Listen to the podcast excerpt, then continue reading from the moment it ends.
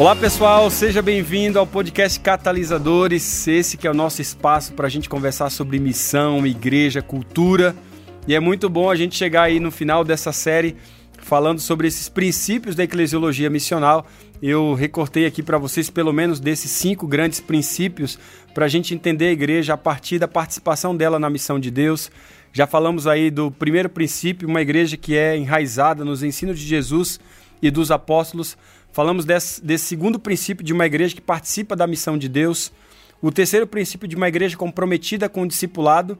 E o quarto princípio, no episódio anterior, quando a gente falou sobre uma igreja que ela vivencia uma comunidade pactual. Né? E esse último princípio, nós vamos falar de uma igreja que é contextual. Se você observar a Igreja de Jesus como uma comunidade contextual, ela constrói modelos a partir de sua realidade e não adota modelos pré-fabricados. Faz sentido isso para você? A gente está tão acostumado aí a fazer romaria para tanto lugar, né, para tentar copiar modelos, né? Mas isso não é basicamente aquilo que é o movimento de Jesus. Por isso essas igrejas, né, que não estão vivenciando modelos pré-fabricados, elas desenvolvem comportamentos espontâneos e não mecânicos, né? Essa postura mostra que que o evangelho ele pode ser melhor vivido quando as igrejas elas são firmemente enraizadas na sua cultura, na comunidade que a cerca e não tentam ser cópia de outra comunidade que não faz nenhum sentido para a sua realidade. A igreja, dentro de uma perspectiva missionária, ela reflete essa interação dinâmica entre o evangelho, igreja e cultura. E essa interação deve tornar a igreja consciente de que ela não goza de imunidade da influência da cultura. Ao contrário, ela enfrenta maiores desafios à medida que possui uma visão truncada do evangelho e uma doutrina de igreja fraca. E é nesse, nesse contexto, neste caso, né, que em vez de a igreja se tornar simplesmente absorvida pela cultura ou se esforçar em vão para ser uma igreja que existe de forma isolada da cultura mais ampla, a igreja ela precisa se envolver em uma interação dinâmica com a cultura no qual ela está também imersa. Eu gosto naquele livro do, do Timothy Keller, do Igreja Centrada, quando ele gasta uma sessão inteira para falar sobre a cidade, né? E ele declara que a igreja é chamada a exercer um ministério centrado no evangelho, primeiramente, e dentro dessa realidade, é uma igreja que ela não é nem subcontextualizada, nem supercontextualizada em relação à cidade, em relação à sua cultura, ou seja, ela não é supracultural e nem subcultural como a cidade ela, é, ela tem um potencial tanto para o desenvolvimento humano quanto para a idolatria humana também, a igreja ela ministra com equilíbrio, usando o evangelho tanto para valorizar a cultura quanto também para desafiá-la a viver de acordo com a verdade de Deus. Ela valoriza aqueles aspectos da cultura que enobrece o evangelho, mas ela também desafia aqueles aspectos da cultura que vai contra os princípios do evangelho, que vai contra os valores que Cristo nos deixou. E eu acho interessante como ele explica essa contextualização saudável, né? Quando você lê esse livro, A Igreja Centrada, ele, ele mais ou menos diz assim que contextualização saudável significa traduzir e adaptar a comunicação e o ministério do evangelho a determinada cultura sem comprometer a essência e as particularidades do próprio evangelho. E a grande tarefa missionária aqui é transmitir a mensagem do evangelho numa nova cultura evitando transformar a mensagem desnecessariamente em algo estranho a essa cultura, mas sem deixar aqui de fora nem obscurecer o escândalo e a ofensa da verdade bíblica. O evangelho aqui que é contextualizado, né? A gente diz que o evangelho contextualizado ele é marcado por, por clareza e poder de atração. E mesmo assim desafia muitas e muitas vezes essa autossuficiência do pecador e o chama então ao arrependimento. E quando você observa essa realidade do evangelho, de contextualização, isso vai levá-lo a se adaptar à cultura e faz contato com ela, ao mesmo tempo que também a desafia e a confronta. Se nós não conseguimos nos adaptar à cultura, ou se deixamos de desafiá-la, caso né, a gente tenha aqui que a gente vai subestimar ou superestimar, o nosso ministério, quando a gente vai viver dentro desses polos, ele vai ser infrutífero porque nós não seremos capazes de fazer uma boa contextualização, que não anda em polos, né? Nem é supracultural, nem é subcultural. Não é aqui, né? Você não tem aqui uma questão de você subestimar demais, nem superestimar demais. como característica dessa sociedade contemporânea encontra-se essa ansiedade, essa tendência de ficar na defensiva, né? E isso também invade a igreja. Eu percebo que tem muita gente assim, né, reticente demais. Para muitos, os papéis no ministério eles mudaram tão drasticamente que eles estão simplesmente tentando se segurar e sobreviver. Eles não sabem mais como reagir para essa sociedade que descredibiliza qualquer tipo de verdade, né? onde todo mundo tem a sua própria opinião e essa opinião equivale. E você não tem mais uma verdade absoluta. Consequentemente, você, é, você tem diversos caminhos aqui para você ter que tomar e você parece que muitas vezes perdido nesse contexto. Por isso, gente, a igreja é chamada a exercer um ministério que seja contextual e compartilhe o amor redentivo de Deus no mundo centrado na palavra. A igreja ela deve ser contextual porque depende ela depende. E também surge das circunstâncias específicas do seu contexto.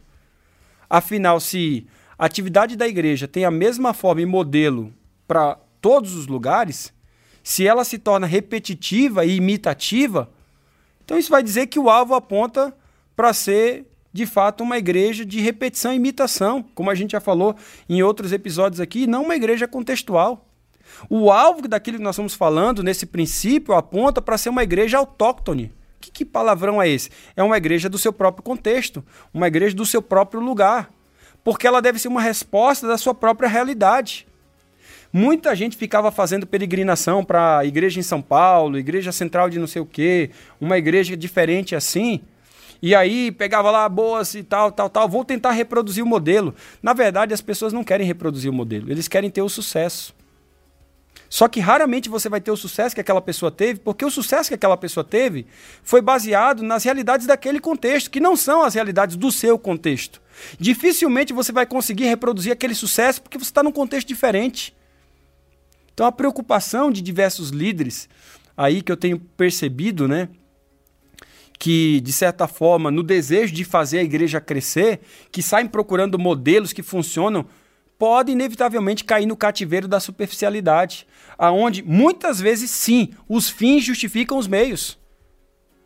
Tá? E eles acabam trazendo para dentro da congregação modismos, modelos importados, materiais, publicações descontextualizados, programas de fora, nessa tentativa de ver uma, uma grande audiência, de ver adesão.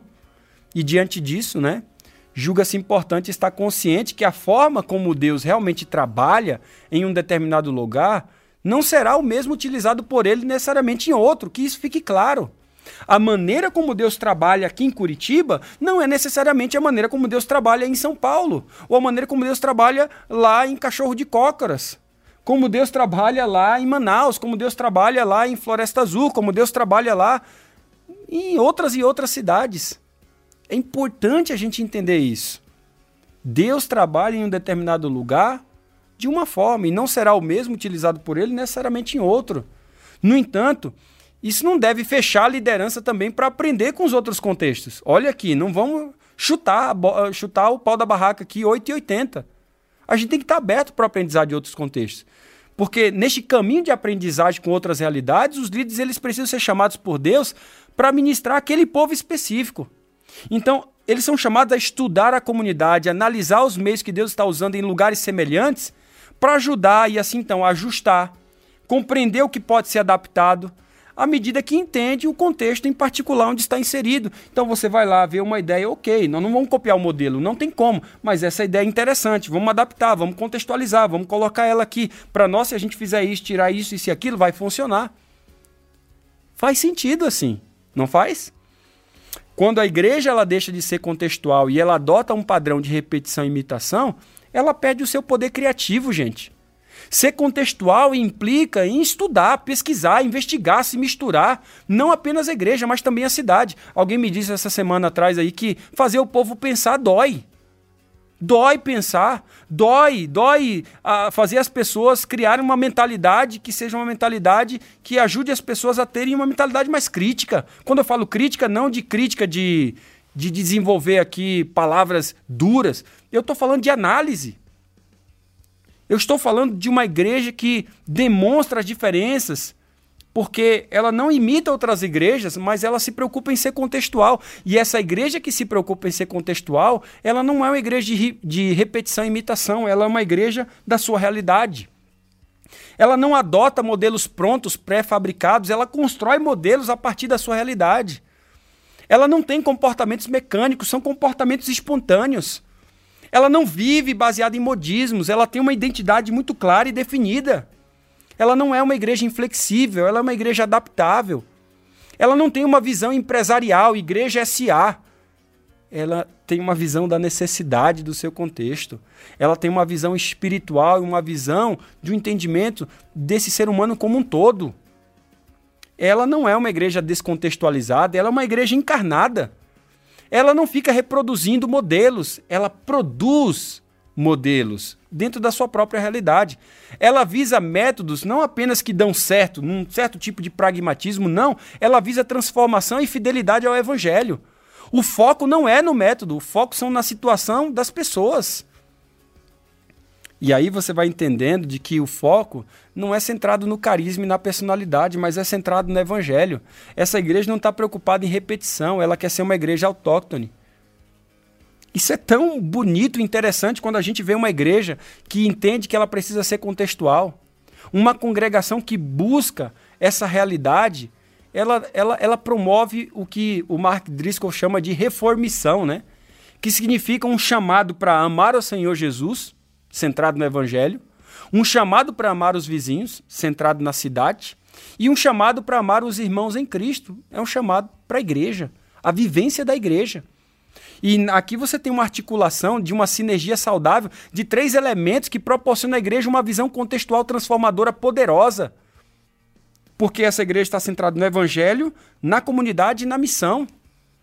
Aqui você vai ver uma igreja que não é um conduto apenas de palavras vazias, mas sim de uma palavra poderosa que transforma homens e mulheres amantes agora antes de si mesmos em pessoas que amam a Deus e amam os outros pela graça através do Espírito Santo. Em suma, nós estamos falando de uma comunidade cristã que demonstra a eficácia do Evangelho. Eu concluo essa série relembrando aqui os basicamente seis princípios que a gente trabalhou não é? ao longo dessa série aqui. Que uma igreja que tem essa mentalidade missional, uma igreja que vivencia e participa dessa missão de Deus, ela propõe um resgate de uma igreja que é fiel aos ensinos de Jesus e dos apóstolos. Segundo, ela se enxerga como um corpo enviado em missão com Deus. Terceiro, ela discipula pessoas para Cristo. Quarto, elas vivenciam uma comunidade pactual.